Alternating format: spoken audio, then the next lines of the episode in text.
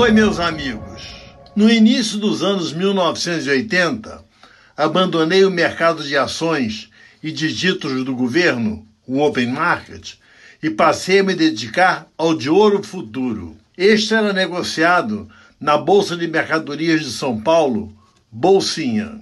Os preços, inclusive os praticados pela Caixa Econômica Federal nos garimpos, eram resultantes da cotação do metal na COMEX, em Nova York, convertida em cruzeiros pelo valor do dólar no mercado paralelo. Como em Nova York a unidade era onça e aqui grama, havia uma fórmula de conversão. Logo me dei conta de que na Comex havia uma liquidez bem maior e passei a operar com mais frequência no mercado americano.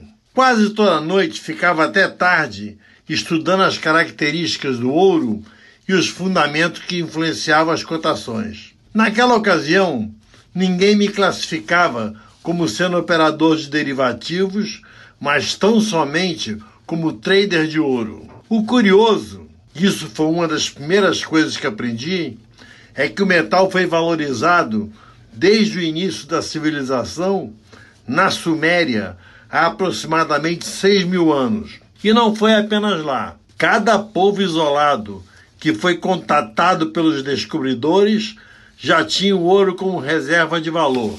Isso aconteceu com os astecas, com os incas e em todos os lugares onde havia jazidas de ouro ou ouro de aluvião, este no leito dos rios. Como era difícil negociar com pó de ouro ou mesmo com pepitas, os homens cunhavam moedas. Os primeiros a fazer isso foram os lídios, na atual Turquia, no século VI a.C.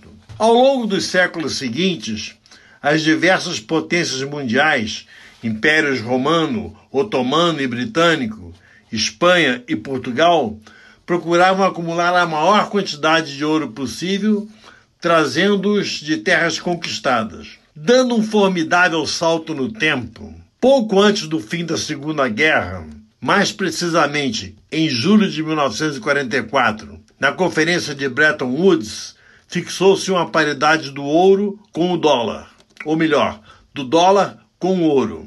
Na época, os Estados Unidos possuíam três quartos do ouro, ouro extraído, é claro, do mundo. Determinou-se que, que, o dólar valia 1,35 avos de uma onça de ouro. Decidiu-se também a paridade das demais moedas com relação ao dólar. O câmbio tornou-se fixo em quase todas as nações.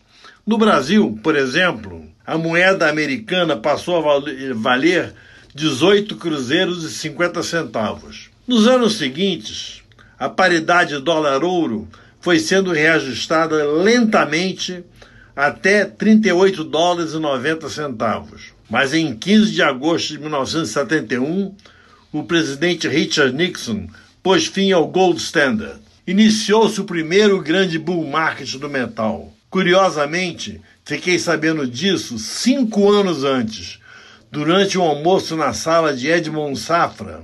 Ele comeu e eu assisti, no Republic Bank, em Nova York. Mesmo tendo havido as correções normais de qualquer ciclo do touro entre 1971 e 1980, o preço da onça de ouro na Comex subiu impressionantes 2.067%, de 38 dólares e 90 para 843 dólares. Veio então a era do dólar, que se tornou referência de preço para todos os ativos e instrumentos de reserva dos países, inclusive os comunistas. Isso porque o Fed, sob o comando de Paul Volcker, praticou uma política anti-inflacionária extremamente contracionista chegando a elevar os juros para 18,33% ao ano, em junho de 1981.